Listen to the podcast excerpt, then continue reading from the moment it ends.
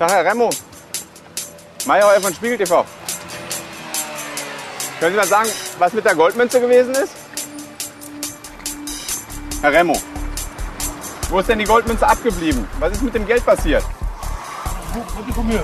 Wie bitte? Was wollt ihr von mir? Lasst mich in Ruhe. Das sagt Wissam Remo auf der Flucht vor unserem Kamerateam. Das Clanmitglied ist mittlerweile rechtskräftig verurteilt wegen des Raubes der wohl berühmtesten Goldmünze der Welt. Mein Name ist Christina Pohl. Ich starte die Aufnahme und wir sind im Verhör.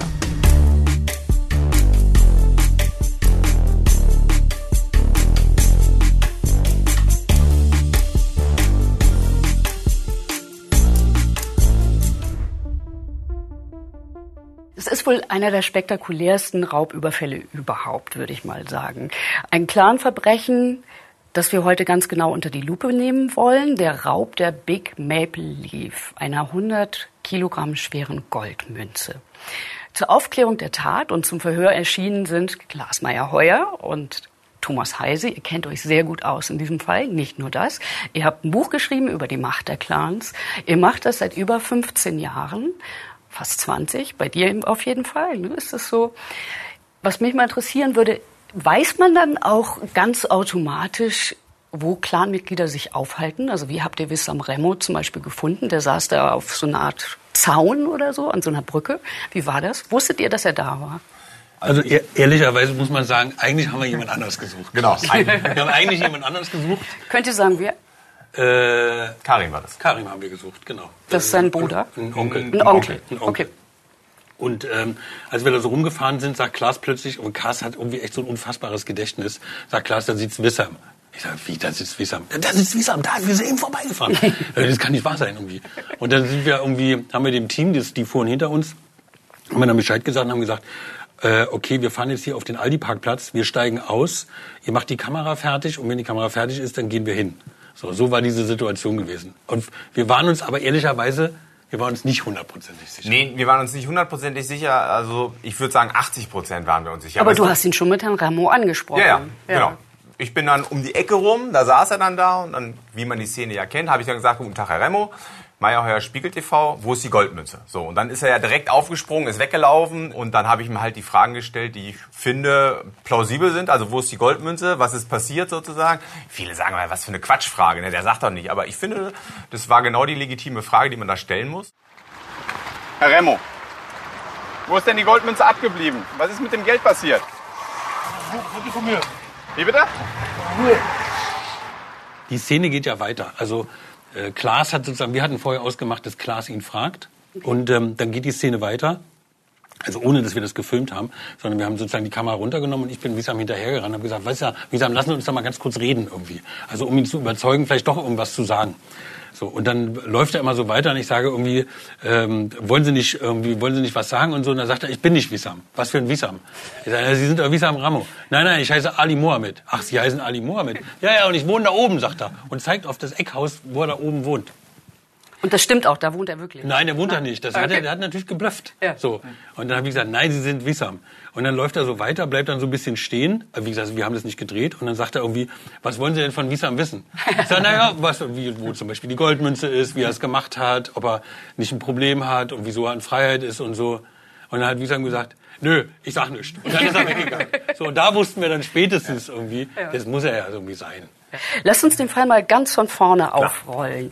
Also damit man überhaupt erst mal versteht, wa- was dieser Wissam Remo da tatsächlich angestellt hat. Das ist ja nicht irgendein Verbrechen gewesen. Die aus dem Bode-Museum gestohlene Goldmünze wog 100 Kilogramm. Von der Big Maple Leaf, so ihr Name, gab es nur sechs Exemplare auf der ganzen Welt. Allein der Materialwert liegt bei 3,3 Millionen Euro. Der Versicherungswert des gestohlenen Exemplars lag bei 4,2 Millionen. Davon zahlte die Allianzversicherung später nur die Hälfte aus. Denn ein Fenster im Bode-Museum war nicht korrekt alarmgesichert. Durch dieses stiegen die Täter ein. Drei von ihnen wurden später zu Haftstrafen verurteilt. Es waren zwei Mitglieder der Familie Remo und ein Wachmann. Das Gericht geht davon aus, dass mindestens zwei weitere Täter beteiligt waren. Die Goldmünze ist bis heute verschwunden. Es gibt Aufnahmen am, vom 27. März 2017. Da schleichen drei Gestalten mitten in der Nacht über den S-Bahnhof. Sie tragen Basecaps, schwarze Klamotten und man kann ihre Gesichter nicht erkennen. Das heißt, sie wissen, dass sie gefilmt werden. Das haben die vorher ausgekundschaftet. Davon kann man ausgehen, oder? Was sagt ihr dazu? Ja, man muss sowieso noch mal ergänzen, ähm, das war die Tatnacht äh, der 27. war nicht der erste Versuch, ins Bodo-Museum zu kommen. Die sind ein paar Tage vorher schon mal dahin gegangen.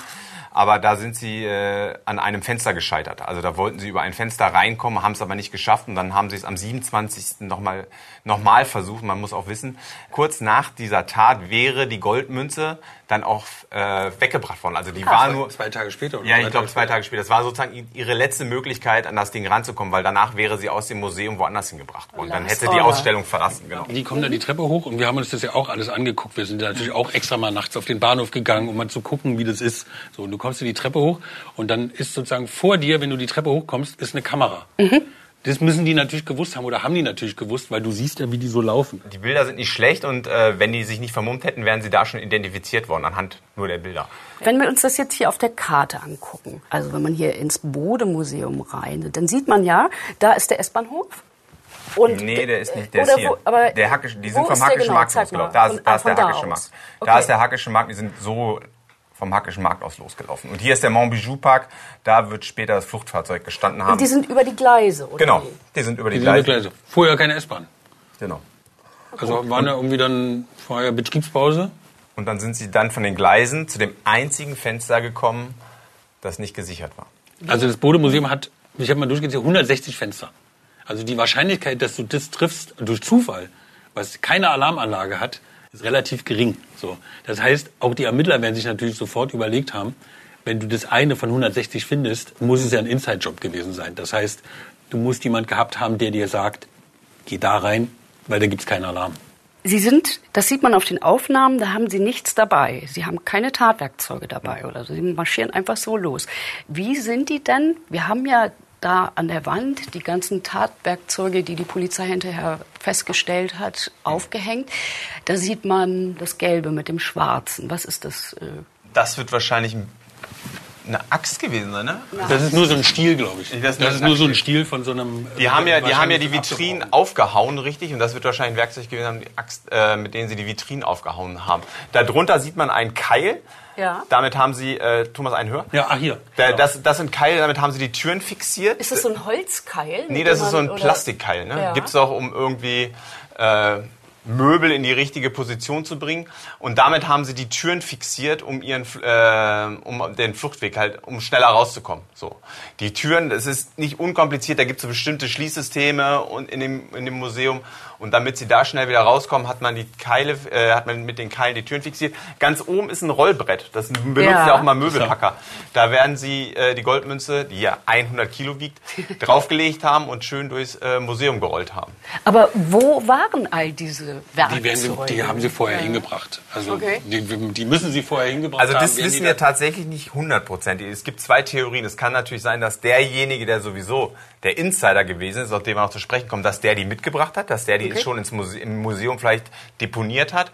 Oder dass sie auf dem Weg zum Museum hin äh, sich die Gerätschaften haben hochreichen lassen. Mhm. Da gibt's ja diesen Montbijou Park, wo auch später das Fluchtfahrzeug Da gestanden muss ja hat. jemand gewartet haben. Genau, und da könnten natürlich die Sachen hochgereicht worden sein. Die hatten, die hatten ja auch eine Schubkarre dabei. Und eine Also- riesige Leiter ja auch. ja, ne? genau. Also Das, und äh, diese Schubkarre und diese Schubkarre und die Leiter kann eigentlich nicht der Insider mitgebracht haben. Das würde ja auffallen, wenn der irgendwie zur Arbeit kommt und irgendwie eine Schubkarre und eine Leiter dabei hat. Also Was glaubt ihr denn, warum die nicht einfach mit dem Auto vorgefahren sind? Warum die übers Gleisbett gegangen sind? Weil du kommst ja da sonst nicht ran. Wir haben ja, wir haben ja versucht, äh, sozusagen auch das Fenster mal zu filmen.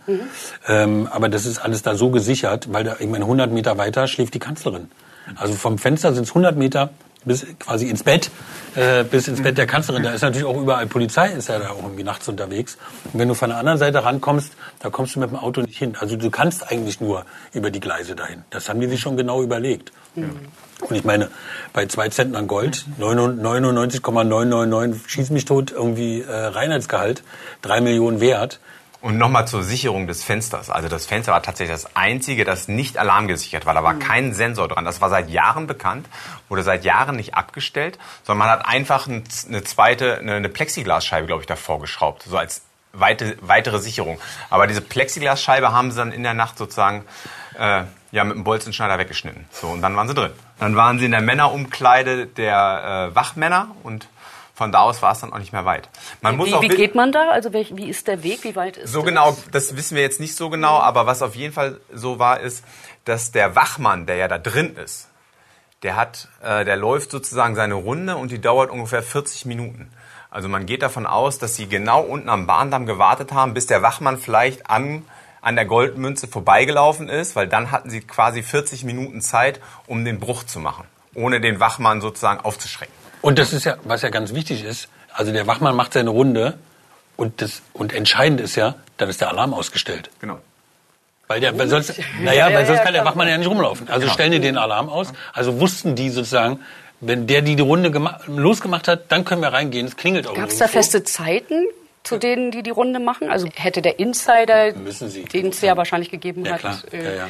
Das Einer von denen, die da oben dran hängen, ist ja derjenige, der sozusagen denen der Tipp gegeben hat. Aber die Polizei hat im Nachhinein auch einen Vororttermin gemacht. Also die machen dann sozusagen, die rekonstruieren die Tat und haben dann auch zum Beispiel, die, sind der Frage nachgegangen, ob man vom Bahndamm aus beobachten kann, wo der Wachmann sich befindet. Mhm. Und tatsächlich kann man das. Also die konnten vom Bahndamm aus beobachten, wo sich der Wachmann befindet und äh, dementsprechend haben sie es dann wahrscheinlich so gemacht. Also der Wachmann, der drin war, war eine Zeit lang auch äh, beschuldigt. Man hat gedacht, der gehört dazu, der muss dazugehören, ansonsten... Stand er in der Verbindung, in Verbindung zu der Familie? Hat man nie, hat man nie beweisen können, also der ist auch nie angeklagt worden, also...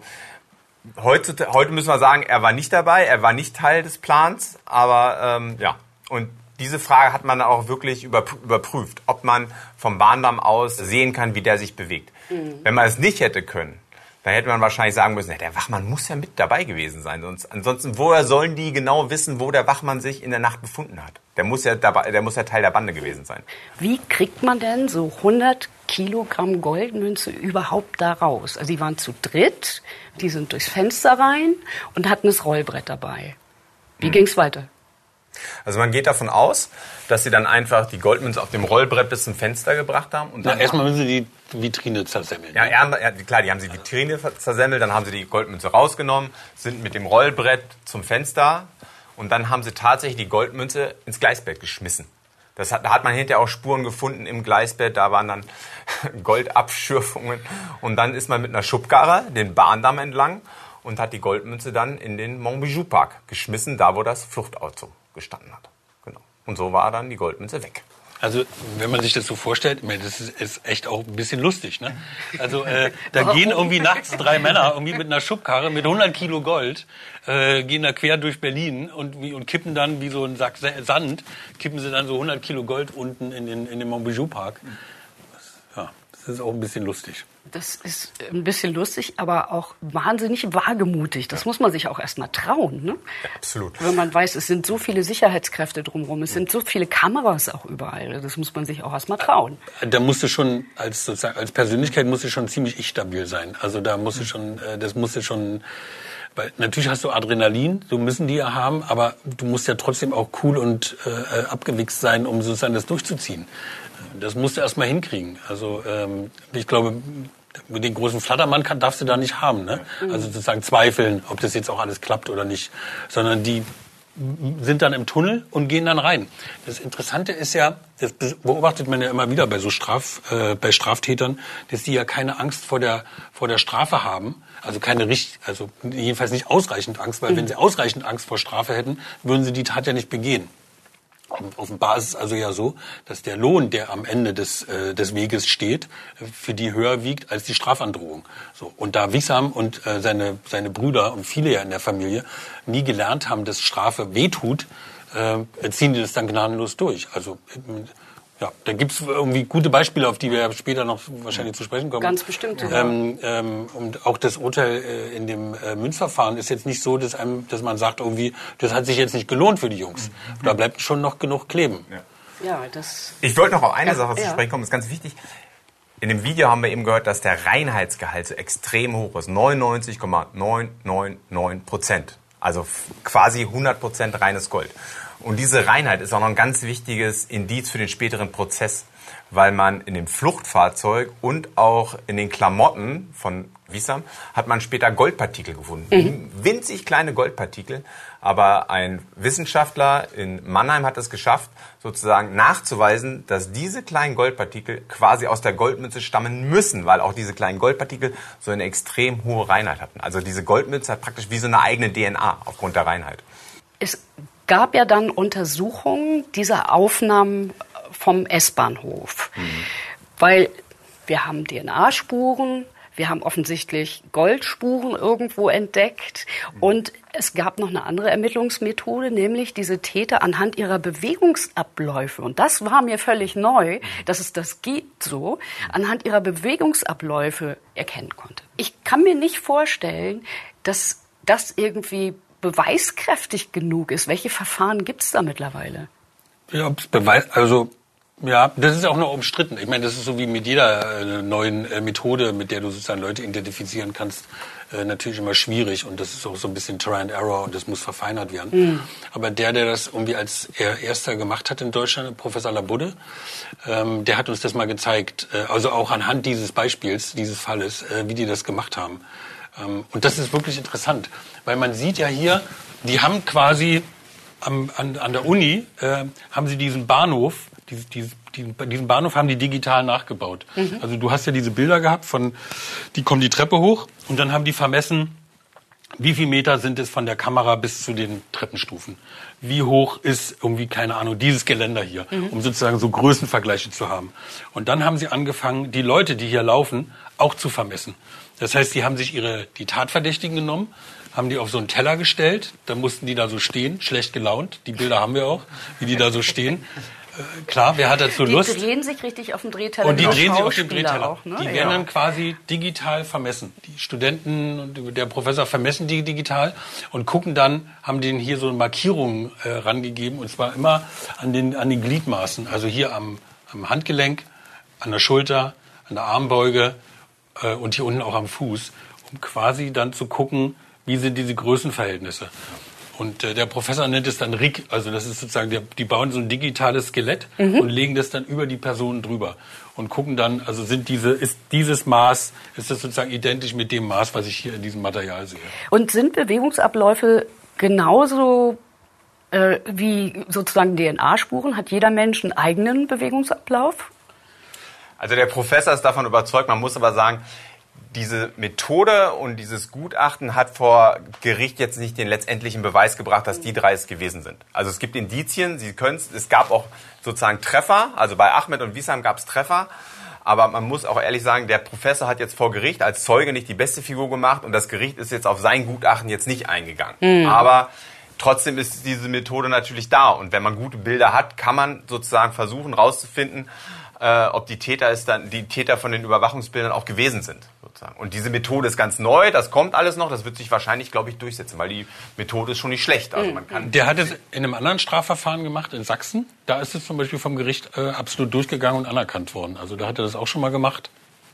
Da war das irgendwie ganz prima. Ja. Also für uns ist es natürlich so, wir haben uns diese Bilder angeguckt und wir haben natürlich sofort gesehen, dass es vorne Wiesam ist. Ja. Weil Wiesam hat so einen ganz bestimmten Gang. Die Schuhe sind auch so also abgelatscht von dem. Das heißt, man sieht irgendwie, wenn dieser, dieser lange Kerl da die Treppe hochkommt. Wie groß ist der? Aber der ist bestimmt 1,90 Meter. Also ich, oh. vielleicht auch so 1,95 Meter. Genau, ja, ja, genau. Und die Polizisten, es gibt natürlich auch beim Berliner LKA, gibt es natürlich auch Polizisten, die gucken sich diese Bilder an und sagen irgendwie, ach, guck mal, Wiesam hat die Goldmünze sich geholt. Also es reicht natürlich nicht als Beweis, aber ähm, in dem Fall, also Wiesam zum Beispiel erkennt man irgendwie sehr schön am Gang. Also was man wissen muss, diese Jungs, Wissam und Ahmed, die sind extrem polizeierfahren schon gewesen, auch damals schon. Ähm, sie sind in einer extrem kriminellen Familie aufgewachsen. Ihre Väter, Cousins, Brüder, Onkels, viele von diesen Männern sind kriminell. Äh, viele von also Wissam und Ahmed, die werden garantiert schon als Kinder Erfahrung gemacht haben, wie das SEK in ihre Wohnung kommt. Und sie haben schon mit 14 Jahren die ersten Verurteilungen an der Backe. Also, und sie waren vorher schon kriminell, aber mit 14 wird, wird man erst strafmündig. Und dann saßen sie kurz nach ihrem 14. Geburtstag auch schon direkt vom Richter. Was ich mich aber frage, also ich möchte niemandem zu nahe treten, aber die Familie Remo ist wahrscheinlich kein, das sind keine regelmäßigen Besucher des Bode-Museums. Also das ist schon sehr speziell, was da ausgestellt wird. Das ist, es geht auch in Richtung Völkerkunde und Kunst. Und da muss man schon genau wissen, was da liegt. Wie kommen die denn an solche Informationen? Wer hat ihnen das gesteckt? Weiß man das? Kann ich noch zeigen. Also, das hier ist der, das ist der Insider. Das ist jetzt kein Remo, das ist ein ähm, türkischstämmiger junger Mann aus Neukölln und der war tatsächlich Wachmann da. Der heißt Dennis W. und der war als Wachmann im Bodo-Museum angestellt. Wenn man seine Akte kennt, fragt man sich, wie kommt der eigentlich dazu, Wachmann im Bodo-Museum zu sein, weil der war auch vorbestraft, der hat schon richtig Sachen gemacht und eigentlich dürfen äh, Wachmänner, Security-Leute eigentlich keine, Vorbestrafen, äh, keine Vorstrafen haben. Die müssen eigentlich äh, ein, ein sauberes Führungszeugnis haben. Aber das hatte der Mann nicht und das ist auch ein ganz großes Problem in der Security-Branche. Da werden so viele Leute gebraucht, dass dann auch irgendwelche Subunternehmer auch Kriminelle wirklich anstellen als Security-Beamte. Und der hat den Ramos einfach den Tipp gegeben. Und, äh, Die, genau. ja, die, die kennen sich ja von früher. Die sind Genau. irgendwie alte Kumpels. Und dann erzählt man sich mal sowas. Ne? Sagt man, Stell dir vor, da 100 Kilo Gold. Genau. Interessant ist, wie die Polizei die Verbindung hergestellt hat zwischen den Ramos und dem Wachmann, Dennis. Ähm, Die hat auch viel mit Dummheit zu tun. Von Oder? wem Ja, jetzt? Von wer, den, wer? Von den, von okay. den, von hm. den Jungs. Von Dennis, also von dem Wachmann zum Beispiel. Also der ist nämlich vor der Tat, also bevor die Goldmünze äh, geklaut wurde, ist der Mann kontrolliert worden, weil er einen Tankbetrug begangen hat. Das ist halt so klassisch, ich fahre zur Tankstelle und bezahle nicht. Unfassbar, dass so jemand in dem Bodemuseum die Dinge bewacht, die so wichtig sind. Genau, und dann äh, in der Freizeit dann tankt man, äh, bezahlt man einfach nicht beim Tanken und dann ist der kontrolliert worden von einem MEK. Also MEK ist ja mobiles Einsatzkommando, kennt man vielleicht als Polizeispezialist, die dann so nachts rumfahren in Zivil oder auch mal noch andere Sachen machen und der ist äh, angehalten worden vom MEK der Direktion 5 von, äh, in Neukölln und dann wurde sein Auto durchsucht und der Polizist muss auch echt ein schlauer Kopf gewesen sein, weil der Polizist hat in dem Auto von dem Wachmann einen Zettel vom Bodemuseum gefunden mit handschriftlichen Notizen. So. Was stand da drauf? Das, wiss, das wissen wir ehrlich gesagt nicht so ganz genau. Aber jedenfalls, nachdem das Bodo-Museum dann die Goldmünze, äh, nachdem die Goldmünze geklaut wurde, hat sich dieser Polizist daran erinnert, dass er mal dieses Auto von dem Wachmann kontrolliert hat. Und er konnte sich auch daran erinnern, dass der Wachmann familiäre oder äh, freundschaftliche Beziehungen zu den Ramos pflegt. So ist die Polizei dann auf die Ramos gekommen. Das war sozusagen der erste Schritt, um beispielsweise TKÜs, also die Telefone abhören zu dürfen. Du brauchst ja als Polizist, als Staatsanwalt, brauchst du ja erstmal irgendwas Handfestes, um dann Ermittlungen einleiten zu können. Du brauchst ja irgendwas, das du dem Richter vorlegst, damit der Richter dann genehmigt, Telefone abzuhören. Und diese Verbindung war sozusagen der erste Puzzlestein. Diese Verbindung zwischen dem Wachmann und den Remos Und dadurch sind Sie dann auf Wissam Remo auch gekommen. Genau. Die haben dann Telefone geschaltet und die haben dann äh, die haben die dann observiert und irgendwann war sich die Polizei so sicher, dass die es gemacht haben, dass sie dann die Wohnung durchsucht haben. Das, dann gab es eine große Razzia. Ja, klar, weil die Ermittler überlegen sich ja auch, das einzige Fenster, was ungesichert war. Ein Wachmann, der handschriftliche Notizen hat, der auch ein guter Kumpel von den Ramos ist. Also da geht's ja dann nur noch darum, wie kann ich denen das nachweisen. Also da musst du gar nicht mehr so viel suchen, dass es vielleicht andere gewesen sind, sondern das ist ja eins plus eins plus eins, dann bist du bei vier und dann, oder drei und dann ja, kommst du drauf. Aber es sind nur Indizien, das sind keine Beweise. Ne? Also es sind nur Indizien. Diese Polizisten sich, sind sich dann sehr sicher gewesen, dass es die Remos gewesen sind, aber dann geht's ja darum, ich muss es ihnen auch beweisen, ich muss es ihnen nachweisen. Vor Das muss von einem Gericht halten. Ja. Ne?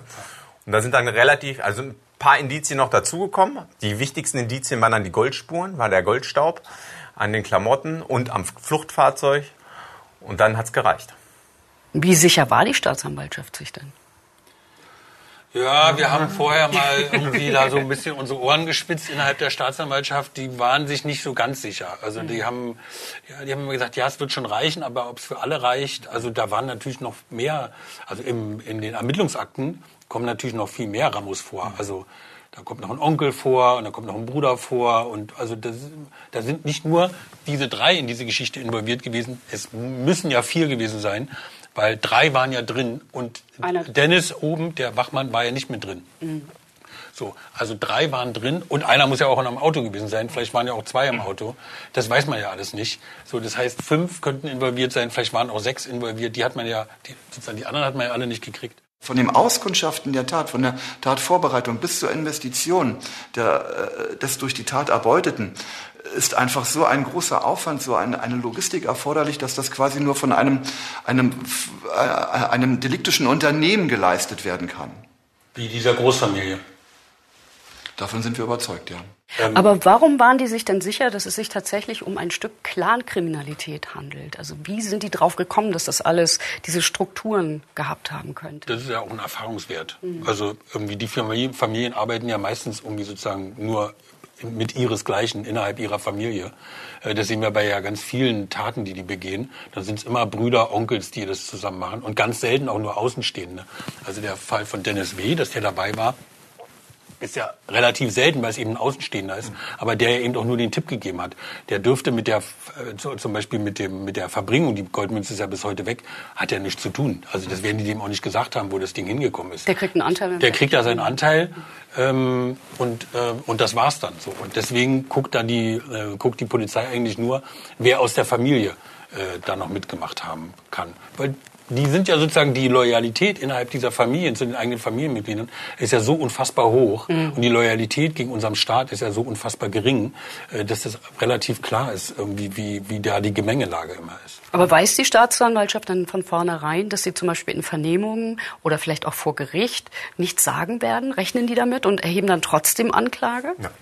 Staatsanwälte und Polizisten machen eigentlich die Erfahrung seit 40 Jahren, dass Täter nichts sagen.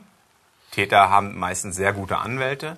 Manchmal kommt es vor, dass Opfer von Gewalttaten innerhalb des Clanmilieus am Krankenbett beispielsweise noch eine Aussage machen, noch genau sagen, wer sie geschlagen hat, wer sie gefoltert hat, wer sie die Treppe runtergeschmissen hat. So. Weil Aber sie wenn Angst es- um ihr Leben haben, Genau, ne, denke ich mal. Ne? So, Ja. aber wenn es dann zum Gerichtsprozess kommt, ist es meistens so, dass alle Seiten schweigen und die Polizei äh, und der, der Richter eigentlich den Täter freisprechen muss, weil das Opfer nicht mehr aussagt. Es ist dann hi- im Hintergrund einfach verhandelt worden. Das ist ganz typisch für Clankriminalität, dass parallel zur deutschen Justiz einfach im Hintergrund versucht wird, wieder so eine Art Frieden herzustellen. Meistens ist es dann Frieden, wo dann der Stärkere gewinnt. Ne? Das Recht des Stärkeren setzt sich dann durch. Die kleinere Familie hat keinen Bock, äh, ständig Stress mit der größeren Familie zu haben. Und dann, hat, und dann gewinnt im Hintergrund immer der Stärkere. Dennis W., der Wachmann. Ja. Ne? Die haben ja natürlich dann angefangen, die Polizisten danach zu gucken, was macht er denn so? So, und der ist, wie gesagt, prekär bei dieser irgendwie Sicherheitsfirma angestellt Mhm. gewesen. Und plötzlich fängt er an, sich zu und kauft er sich erstmal eine Kette für 11.000 Euro. Und als nächstes überlegt er sich Eine mit seiner Goldkette? eine Goldkette ja, aus anderem Gold. Und, und als nächstes überlegt er sich für 90.000 Euro irgendeinen Laden zu übernehmen, also irgendeinen Laden zu kaufen. Also das heißt, jemand, der, also wie kann man nur so blöd sein auch, ne? Also kaum zu Geld gekommen, irgendwie investieren in eine Goldkette und dann sich sofort, und die Polizei hört auch noch mit, so, das heißt, die haben ihn dann natürlich auch gefragt und haben gesagt, sagen Sie mal, eben, Sie waren eben noch für 4,50 Euro bei dieser Wachfirma ange, angestellt. Und jetzt wollen sie einen Laden übernehmen für 90.000 Euro. Ja, meine Großmutter in der Türkei, die hat ja geerbt. Ja, ja, ja. Und dieses Erbe wollten wir da in diesen und so weiter und so fort. Also, ja. Die Großmutter sollte auch aussagen, glaube ich, im Prozess. Ja, ja, die, die- sollte nach Deutschland kommen, um auszusagen, ob sie dann tatsächlich so viel geerbt habe, dass sie ihren Enkel dann dieses legale Leben, diesen schönen Backshop ermöglichen können. Aber kam die nicht sogar? Das weiß ich Ich nicht. glaube, die kam sogar.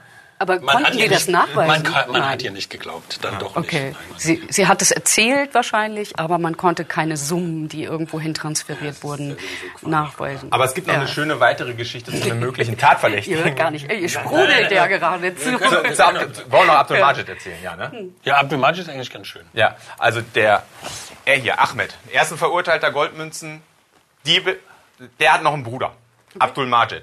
Und von Abdul Majid ist DNA hier auf diesem Seil gefunden worden und auf so einem Keil. Also die Polizei hat DNA von Abdul Majid gefunden. Jetzt fragt man sich, warum ist er nicht angeklagt gewesen? Das hat einen ganz einfachen Hintergrund. Vor Gericht zählen solche DNA-Beweise nicht mehr. Wenn du die DNA von einem möglichen Täter auf so einem Seil oder auf so einem Keil findest, reicht das vor Gericht. Warum nicht? Also sagen wir mal vor Berliner Gericht. Vor Berliner Gericht. Also in, weil in, anderen, in anderen Bundesländern, wie in Bayern zum Beispiel, zählt es durchaus noch. Weil man, der, der Begriff ist mobile DNA. Theoretisch könnte ja ein anderes, also könnt, theoretisch könnte ja Abdul Majid das Seil zu Hause angefasst haben und dann Wissam oder so sind dann mit dem Seil zur Tat gefahren. So. Und bei Abdul Majid war es mal so, der soll sich mal in einer Silvesternacht bei einem Juwelier durch die Decke gebohrt haben. Dabei wurde seine, äh, wurde seine DNA auf einer Kabeltrommel gefunden. Er ist angeklagt gewesen und das Gericht hat ihn freigesprochen mit genau diesem Argument. Es könnte ja ein Familienmitglied gewesen sein und da die Familie so hochkriminell ist, ist er freizusprechen, weil nicht nachzuweisen ist, dass er tatsächlich am Tatort gewesen ist. Also eine DNA. Aber wozu DNA-Spuren überhaupt? Also das fragt Ja. man sich dann ja. Nächstes Ne? Thema. Wenn du- Naja, ja. es ist schon ein Unterschied. Tatsächlich ist natürlich ein Unterschied, ob du eine DNA am Seil findest Ja. oder eine DNA tatsächlich an der Vitrine. Weil die, wenn die jetzt irgendwo an der Vitrine gefunden worden wäre, dann ist es keine mobile DNA, sondern eine Genau. stat stationäre DNA. Aber Abdul Majid, den wird auch das Gesetz jetzt ereilen, gehen wir mal davon aus. Weil Was war, hat er verbrochen? Beim Grün, der war ja beim Grünen Gewölbe dabei. Na, das weiß man schon. Ganz sicher. Das ist ja noch nicht bewiesen, aber ich sag mal, Er ist angeklagt, auf Ja. jeden Fall. Er ist angeklagt und er ist untergetaucht, das ist ja auch nett. Aber was heißt, das ist ja ein schwerer, schweres Indiz. Also warum taucht er unter, wenn er unschuldig ist? Ja. Da kommen wir zu einer gewissen, sagen wir mal, Gleichzeitigkeit. Also in Berlin wurde der Prozess eröffnet gegen die Remos wegen der Goldmünze. Gleichzeitig habt ihr euch auf die Spuren von Wissam Remo gemacht. Und du hast ihn, glaube ich, dann in Erlangen erwischt, richtig? Ja, Christina, ich habe mir das nochmal kurz, weil für die Zahlen und Fakten ist bei mir immer Klaas zuständig irgendwie. äh, ich ähm, ich, ich habe mir das nochmal aufgeschrieben. Also am 12. Juli 2017 ist Wissam wegen der Münze verhaftet worden. So. Am 12.11., also im November 2017, ist er schon wieder haftverschont worden, weil sein Vater, muss man ehrlicherweise sagen, ist irgendwie schwer krank und Wissam sollte ihn pflegen. Nur deswegen konnten wir auch Wissam in Freiheit da drehen, weil er eben haftverschont war. So. Ein Jahr später begeht Wissam in Erlangen schon wieder einen Bruch. Also er ist sozusagen die, Gold, die Goldmünze, ähm, das Verfahren schwebt noch. Also die Anklage wird vorbereitet, er ist haftverschont. Der deutsche Staat sagt, komm, ne, pfleg deinen Vater, wir sind nett, du haust ja nicht ab, machst auch nichts mehr. Okay, letztes stimmt dann nicht, weil er hat, wie gesagt, diesen Bruch in Erlangen gemacht und ist bei einer Firma eingestiegen, wo man so Spreizer, die eigentlich die Feuerwehr braucht, äh, ähm, Um, um äh, Unfallopfer zu retten. um Unfallopfer zu retten oder eben auch äh, Gitter auseinander äh, zu drücken, zum Beispiel das Gitter vom grünen Gewölbe oder das Gitter von der Goldmünze, keine Ahnung. Also wo, für sowas braucht man das hydraulische Spreizer. Und also das war am 7.12. macht er diesen Bruch in Erlangen. Ähm, am 10.01.2019, zwei Monate später, beginnt der Prozess wegen der Goldmünze. Diesen Bruch in Erlangen, das haben wir gar nicht mitgekriegt. Und im November 2019, also zehn Monate später, ähm, wird er angeklagt in Erlangen. Da ist der liebe Herrgott immer bei uns. äh, weil normalerweise erfahren wir ja nicht, dass in Erlangen ein Prozess gegen ein Clanmitglied stattfindet vor dem Amtsgericht, weil das ist so klein, das, das findest du ja nicht. Es sei denn, du kriegst einen Anruf von einem Berliner Polizisten, der dir sagt übrigens, Heise, haben Sie schon gehört? Wiesam ist in Erlangen angeklagt. Nee, Kennt er den einen oder wir anderen? kennen da den einen oder anderen. Nee, wann denn? Ja, irgendwie in einer Woche. So. Und dann sind wir nach Erlangen gefahren. Äh, und äh, dementsprechend überrascht war dann auch Wiesam, dass wir in Erlangen da vor Gericht aufgetaucht sind äh, und ihn da befragen konnten. Ja. Ja, und sein Anwalt war auch nicht besonders erfreut darüber, dass du immer die gleichen Fragen gestellt hast. Ja, nee, der war, der, der war, der war nicht, äh, der war nicht erfreut, nee. Morgen Wissam, worum geht's denn heute? Wie gesagt, wir geben keine Stellungnahme ab. Was erwarten Sie? Verurteilung? Wie gesagt, wir geben keine Stellungnahme ab. Man muss auch sagen, ähm, der Anwalt, ähm, ich kannte den Anwalt nicht vorher, äh, hatte dann aber schon geahnt, dass er das ist. Es gibt ja diese Szene, wie äh, Wiesam da reingeht. Also Wiesam kommt angelaufen, der äh, Anwalt hatte ihn vorgewarnt, dass Spiegel TV dasteht. Äh, ansonsten war nur noch irgendwie so eine bayerische Lokalpresse war da. Ähm, wir hatten uns vorher schon angemeldet beim Gericht, dass wir da drehen wollen. Äh, Wiesam kommt angelaufen, so mit der Bildzeitung, hat sich so zwei Gucklöcher reingemacht. Und ich hatte vorher bei, den, bei, bei der Gerichtssecurity nachgefragt, da gibt's so eine Drehtür. Da läuft Wiesam ja durch. Und normalerweise in Berlin zum Beispiel im Landgericht, wenn du draußen bist, bist du draußen, dann musst du erst wieder durch die ganze Schleuse durch. So. In Bayern ist das natürlich alles anders. In Bayern sagen die irgendwie, ach, Spiegel TV ist da. Wir kennen doch Ihre Berichte, wir haben ja uns im Vorfeld mal angeguckt zu diesem Verfahren hier, Ihre Clan-Berichterstattung und so weiter und so fort. Ähm, wir schätzen Sie Ihre Arbeit. Und da sage ich, habe ich gesagt, okay, der geht ja dann durch die Drehtür. Es wäre schön, wenn Sie die Seitentür aufmachen könnten, damit wir sozusagen mit dem Team, während er da durch die Drehtür durchgeht und uns quasi abhängt, dass wir vielleicht schon reingehen und dann wieder hinter der Schleuse auf ihn warten. Da hat die, hat die bayerischen Justizbeamten sagen dann selbstverständlich, machen wir ihnen die Tür auf. Das heißt, Wiesam geht durch die Drehtür und dachte, er hat uns abgehängt. Aber da die Seitentür ja, wie gesagt, uns aufgemacht worden ist, äh, konnten wir dann auch schon wieder von drinnen drehen, wie er dann kontrolliert worden Und dann das Kontrollieren, dann muss er ja stehen bleiben. Dann stand er da mit der Bildzeitung vor dem Kopf. Vorne waren so Gucklöcher drin, damit er sich orientieren konnte. wird ihm wahrscheinlich sein Anwalt gesagt haben, dass er da vielleicht nicht so ganz im Blindflug äh, da, da durchgeht. Ja.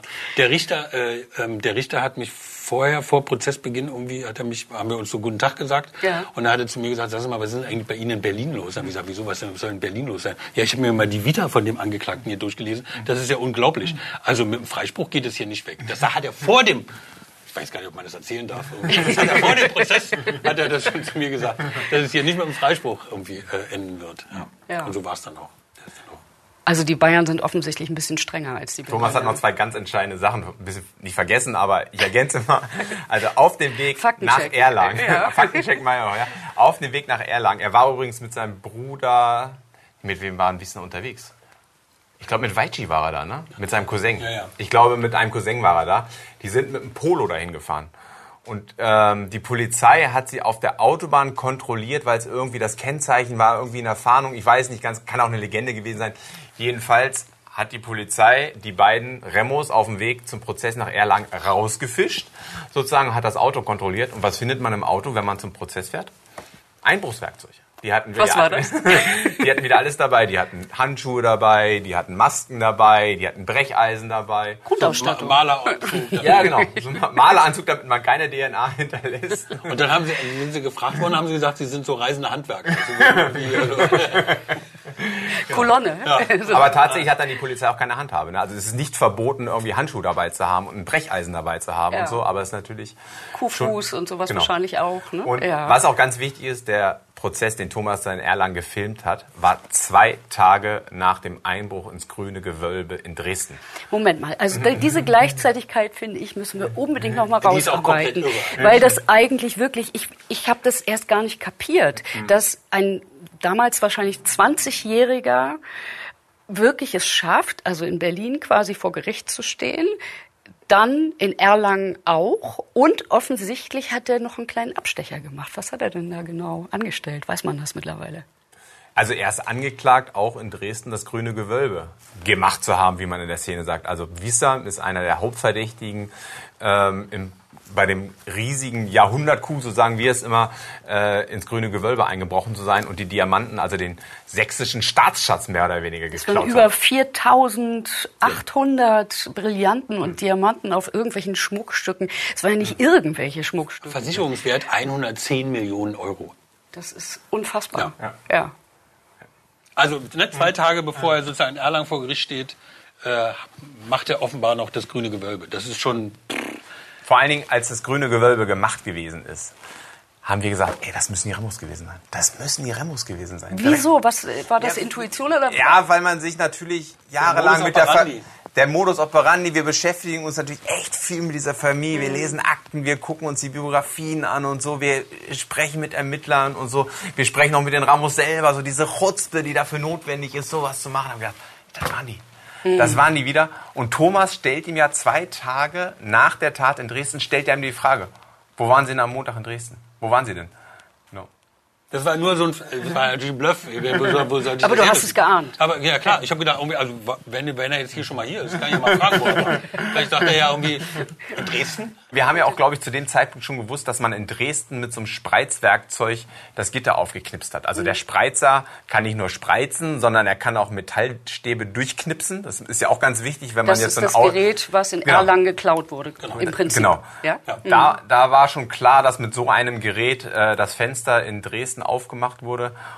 Und da hatten wir natürlich die Vermutung, das ist, also das kann doch gar nicht anders sein. Na klar, ist es natürlich nur so ein Tipp ins Blaue hinein. Also es hätte natürlich auch noch jemand anders, hätte natürlich auch jemand anders sein können, aber vom Modus operandi her haben wir gedacht, das müssen eigentlich die Remos gewesen sein. Jetzt interessiert mich natürlich noch mal, was ist aus der Goldmünze geworden? Tja. Tja. Also, die ist ja wohl offenbar weg.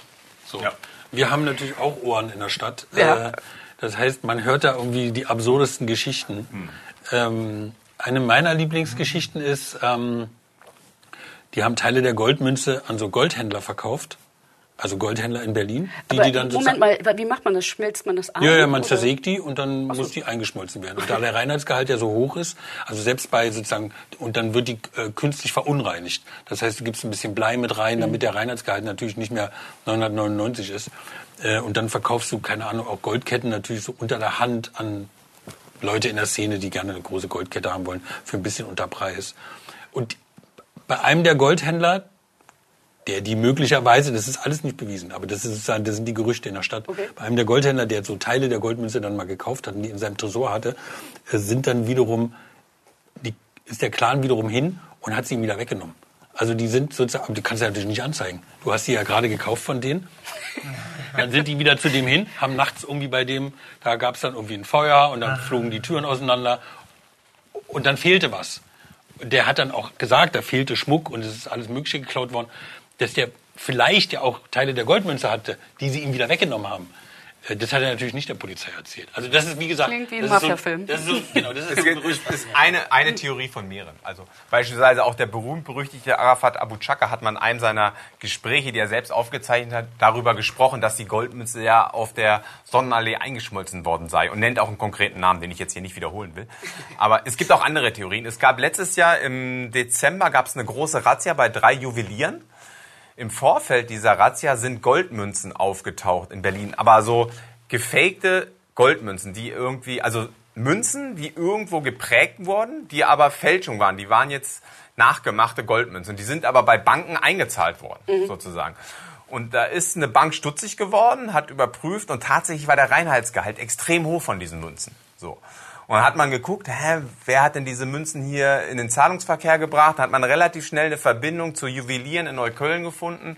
Und diese Juweliere hatten auch, das weiß man aus anderen Ermittlungen, Verbindungen zu der Familie Remo. So. Und dann hat man im Dezember 2020 nochmal eine große Razzia gemacht. Durch Zufall waren wir auch dabei. Also wir, wir wussten davon. Wie, Zufall? Nein, natürlich nicht durch Zufall. Also jemand hat uns das gesagt, dass es da diese Razzia geben wird. Und dann waren wir dabei. Und dann hat man beispielsweise Prägemaschinen mitgenommen, man hat, einen, äh, man hat einen Schmelzofen mitgenommen, man hat nochmal Münzen mitgenommen, man hat viel, Ger man hat viel Bargeld beschlagnahmt. Aber ähm, die Goldmünze hat man nicht gefunden. Die bleibt verschwunden. Genau. Wenn man sich den Prozess mal anguckt, der stattgefunden hat wegen der Goldmünze, wie viele von den Verdächtigen sind für wie viel verurteilt worden? Und wenn man das im Verhältnis zum Ertrag aus der Bewirtschaftung der Goldmünze bedenkt, was kommt dabei rum? Ich sag mal so, da ist was hängen geblieben. Das, das kann man irgendwie, das kann man natürlich sagen. Ähm, also Verdächtige gab es ja mindestens sechs, eher acht. Verurteilt worden sind sind drei. Dennis W., das ist der Inside-Job-Macher, also der Tippgeber. Der hat zwei Jahre, sechs, drei Jahre, vier Monate, Drei Jahre, vier Monate. drei Jahre, vier Monate, Klaas weiß es. Wisam ähm, hat vier Jahre und sechs Monate bekommen und äh, Ahmed hat auch vier Jahre, sechs Monate bekommen.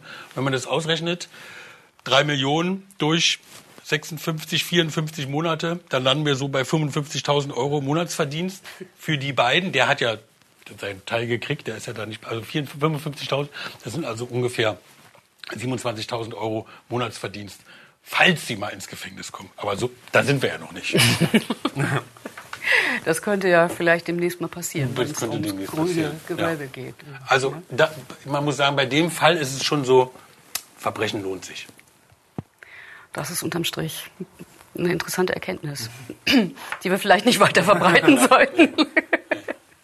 Aber die sagt doch jeder Ermittler unter der Hand. In Deutschland lohnt sich Verbrechen. Also schlussendlich ist es für die gut ausgegangen, muss man ja sagen, ne? weil nicht alle verurteilt, weil nicht alle identifizierbar und Goldmünze weg und offensichtlich irgendwo zu Gewinn gemacht. Ja. Absolut. Unterm Strich. Also meine, du was gehst- lernen du- wir du über das gehst deutsche aus- du- Rechtssystem? Du bist angeklagt, du gehst, weißt du, du bist angeklagt, Goldmünze, da sind irgendwie Medien aus, ja, aus, aus ganz Europa da gewesen. Auch die großen deutschen Zeitungen, wir waren natürlich ja auch da gewesen. Und dann geht eben Wiesam, geht dann nach Hause. Also der geht dann irgendwie an uns vorbei, sagt noch irgendwie, fick dich du Arschloch oder irgendwie sowas und, äh, und geht dann mit seinem Anwalt davon und sein Anwalt sagt, jetzt lass doch mal den armen, den armen äh, Wissam zufrieden. Ahmed, sagen Sie was zum Urteil? Herr Martens, sagen Sie was zum Urteil? Wissam, wie ist für Sie? Draußen wartet dann die Familie, hinten beim Hinterausgang äh, haben wir da auch gefilmt. Und du hast Ahmed Remo auch dazu befragt. Genau. Also das war bei der Beerdigung der Großmutter. Ja. Die ist 2020 gestorben. Und bei der Beerdigung haben wir auch gefilmt, weil es ein riesen Polizeieinsatz war. Halb Neukölln war gesperrt, der Polizeihubschrauber kreiste. Sehr, sehr viele Polizisten waren auf der Straße, weil man die Corona-Maßnahmen durchsetzen wollte. Man ging davon aus, dass der Clan sich nicht an die Corona-Vorschriften hält. Und deswegen hat man sehr viele Polizisten auf die Straße gebracht, um halt äh, keine Riesenveranstaltung aus der Beerdigung zu machen. Und da war Ahmed auch da und hat mich erkannt. So, und dann kam er auch direkt auf mich zu. Der ist tatsächlich nicht unsympathisch, muss ich ehrlich sagen. Und hat mir erstmal das Handy hingehalten. Und er hat eine Handyverbindung zu seinem Cousin aufgebaut, zu Rabir, der gerade im Knast saß. Und Rabir wollte mich dann erstmal ein bisschen beschimpfen und so. Der kannte dann, dich auch. Der kannte mich auch, ja. Wir sind schon relativ bekannt bei denen natürlich auch. Ja. Weil wir beide natürlich die Journalisten sind, die am meisten über diese Familie recherchiert haben, die am meisten rausgefunden haben, die das Buch geschrieben haben, so. Deswegen sind wir natürlich bei denen bekannt. Und da habe ich erstmal mit Rabir gesprochen, so, von wegen, warum er denn im Knast sei und warum er denn die Möglichkeit habe, jetzt mit mir übers Handy zu kommunizieren. Und dann habe ich aber auch mit Ahmed gesprochen und ihn immer wieder gefragt, warum er denn die Goldmünze geklaut habe. Und er hat nur gesagt, nee, habe ich doch gar nicht. Außerdem, ich bin ja noch nicht rechtskräftig verurteilt. Hat er recht. Zu dem Zeitpunkt lief die Revision noch, die ist hinterher abgeschmettert worden. Mittlerweile ist er rechtskräftig verurteilt. Herr Ramo, können Sie mir sagen, warum Sie die Goldmünze geklaut haben? Ich habe die Goldmünze nicht geklaut. Wieso denn? nicht? Sie sind doch verurteilt worden. Und jetzt? Ist es, ist es rechtskräftig? Ja, aber... Ist das Urteil rechtskräftig? Ja, aber Sie sind schon verurteilt worden. ist Der, das Urteil rechtskräftig? der, der Richter hat gesagt, Sie waren's. Heute könnte ich ihn direkt fragen, warum sind Sie rechtskräftig verurteilt? Aber in dem Moment hat er ja noch sowas, also die wissen schon ganz genau, was gilt und was nicht gilt, oder? Also wenn du in dem Moment, wieso hast du die Goldmünze geklaut? Ich frag dich und du sagst, wieso? Habe ich gar nicht. Ich bin noch gar nicht wirklich verurteilt. Also da muss man schon ganz genau wissen, was was Sie sind bedeutet. schon ne? schlagfertig. Also Sie sind in dem Bereich sind Sie schon sehr fit. Also Sie kennen die Spielregeln sehr genau, weil Sie natürlich auch dieses Spiel schon seit Jahren spielen. Obwohl Sie erst Anfang 20 sind, sind Sie natürlich total firm mit Polizei, mit Staatsanwaltschaft, mit Rechtsanwälten und so. Dieses Spiel kennen Sie sehr gut. Haben wir alles gut? Es gibt jemand, er ist ein großer Fan von Ihnen. Zeig mal. Hier. Wer ist das? Wer ist das? Kleiner Wichser, du! Er mag dich sehr. Das ist Rabir, ne? Ja. Das! Ups. Ey, nicht Kraftausdrücke. Er, er, er hat sogar erlaubt. Ja, alles klar, ich, ich, ich mag dich. Warum sind Sie nicht hier, Herr Ramo? Weil ich im Knast bin, ich bin im Knast. Ach so. Und dann, dann können Sie Videos machen? Wer ist der Pin? Die kennen euch beide und es ist ja auch so ein bisschen so eine Hassliebe. Also man merkt in der Szene, finde ich, dass dieses Telefonat mit dem der, der einsitzt, Mit Rabir, mhm. mit Rabir, äh, da merkt man, finde ich, dass es so eine Art Hassliebe ist, weil er dich erst bepöbelt und äh, der andere sagt, ach nee, mach mal ganz ruhig und so, ne, ist alles irgendwie, der mag dich, der mag dich und so, ne. Es ist, scheint schon sowas wie eine Hassliebe zu sein. Was glaubt ihr, was ihr für eine Beziehung zu denen habt? Man hat das Dilemma, also unser Dilemma ist natürlich auch immer, dass die auch durch unsere Berichterstattung für sich selbst Fame irgendwie natürlich ziehen. Ne, Die sind natürlich in Neukölln sind die Jungs berühmt. Irgendwie ihre Antworten sind berühmt, ihre Coups sind berühmt, die sind ja auch immer öffentlichkeitswirksam. Also ob man die Goldmünze nimmt oder eben das grüne Gewölbe oder andere Dinge, das ist alles öffentlichkeitswirksam. Das ist sozusagen das Dilemma. Aber ne, ich, ich bin alter Ossi. Also man nützt ja nicht irgendwie da jetzt zu sagen, man berichtet nicht darüber, äh, weil der, die werden ja nur berühmt, sondern man muss natürlich darüber berichten. Und äh, es ist zweifelsohne auch so, dass der ähm, äh, Strafverfolgungsdruck durch Berichterstattung über diese Großfamilien auch zugenommen hat. Es, es ist einfach so. Ne? Also klar, wenn so Pro äh, Sachen in der Öffentlichkeit sind, dann fangen sich auch an äh, Innensenatoren und Es ist ein Innenminister zu zweischneidiges. Schwert, Genau. auf jeden Fall. Also man muss immer abwägen, äh, berichtet man darüber und wie berichtet man darüber. Man hat euch ja auch schon den Vorwurf gemacht, dass ihr sozusagen, äh, ich glaube, Arafat ja. Abu Shaka sagt immer, ihr seid Fanboys auch, ne? Also im Sinne von, dass ihr sie promotet auch. Ne? Das ist ja ein zweischneidiges Schwert. Warum müsst ihr das trotzdem weitermachen? Ja, was ist die Alternative? Ne? Die Alternative ist ja nicht drüber zu berichten. genau. Das, Das geht ja auch nicht. Nein. Und wir merken ja auch äh, sozusagen an der Rezeption von unseren Sachen, die wir machen, also egal ob es das Buch ist oder die Filme, die, äh, die wir machen, es kommen immer wieder Ermittler zu uns und wir haben ja auch immer wieder auch Anfragen, irgendwie, dass wir wie Vorträge halten, äh, die, Ermittler auch aus anderen Bundesländern, die ja diese Akten und diese Fälle überhaupt gar nicht kennen. Die kennen die ja nur aus den Medien. Und wenn sie die kennen, kennen sie die nur von uns. Früher war es so gewesen, da hat so ein Prozess stattgefunden, da hat ka- kaum einer drüber berichtet und wie, dann war das Thema vorbei. So, da gibt es auch bei den, sozusagen bei den Ermittlern gab es auch keine Sensibilität. Und auch bei den politisch Verantwortlichen gab es keine Sensibilität für dieses Problem. Mittlerweile hat sich das gedreht. Mittlerweile gibt's, ist das Problem sozusagen erkannt worden. Es gibt große, äh, das BKA hat irgendwie ein Lagebild gemacht, wo Clankriminalität behandelt wird. In Berlin wird es seit zwei Jahren, drei Jahren, was ist es? bei- 2019. Seit 2019 wird Clankriminalität extra ausgewiesen. Also es ist ein gesellschaftliches Problem, ähm, das bekämpft werden muss. Und was man eben immer nicht vergessen darf, ähm, klar, es bringt es auch jedes Mal an, das sind die Opfer. Ne? Also mit Clankriminalität produziert Opfer. Wahnsinnig. Frauen sind zum Beispiel Opfer. Das muss man einfach ja sagen. Ne, die überhaupt gar nicht, auch in unserer Berichterstattung, ja nicht vorkommen, weil man die auch nicht vor die Kamera kriegt. Die Fälle kann man auch nicht erzählen. Aber da passieren so schlimme Sachen Ja. in diesen Familien. Das ist halt, es geht nicht nur um die Goldmünze, es geht nicht nur ums grüne Gewölbe. Clankriminalität ist ein ganz breites Phänomen. Es geht um ganz viele Dinge, die nie, nie öffentlich werden und so. Aber ich habe gestern im Freundeskreis mit jemandem gesprochen, da gab es zum Beispiel in Osnabrück mal die Fälle bei Osnabrück, da gab es einen Clan, der ist halt immer umsonst ins Freibad gegangen. Weil die einfach an der Kasse, die waren nur zu zweit und die haben gesagt, wir kommen jetzt mit 20 Leuten, die sind immer durch die Kasse gegangen. Weil natürlich ihnen sich keiner in den Weg stellt. So. Das ist sehr klein, aber es, äh, Es zeigt ganz, etwas. ja, und natürlich guckt die Gesellschaft auf diese Leute und sagt so, ey, wieso können die umsonst ins Freibad gehen? Das geht doch nicht. So, da entsteht natürlich auch ein gewisser Frust. Und natürlich entsteht auch ein Frust, wenn Leute wie Wissam oder Ahmed mit Mercedes, mit Mercedes AMG 350 sonst wie durch die Gegend fahren, der 100.000 Euro kostet. Und das ist die eigentlich nicht im Knast sitzen. und er sitzt nicht im Knast, sondern sitzt im Mercedes. Das erzeugt natürlich einen wahnsinnigen Frust bei Leuten, die genau die Hintergründe kennen und so. Und da muss einfach der Staat dann auch sagen, ey, so geht's nicht weiter. Wir müssen einfach die Regeln durchsetzen. Die Regeln gelten für alle. Ansonsten erzeugt das natürlich einen wahnsinnigen sozialen Unfrieden. Das ist ein breites Themenfeld. Wir, Ja. wir werden in den nächsten Episoden auf jeden Fall das noch weiter ausbreiten. Ich danke euch erstmal bis hierhin. Dieser krasse Fall der Goldmünze ist erstmal beendet. Ich erkläre das Verhör auch für beendet und beende die Aufnahme.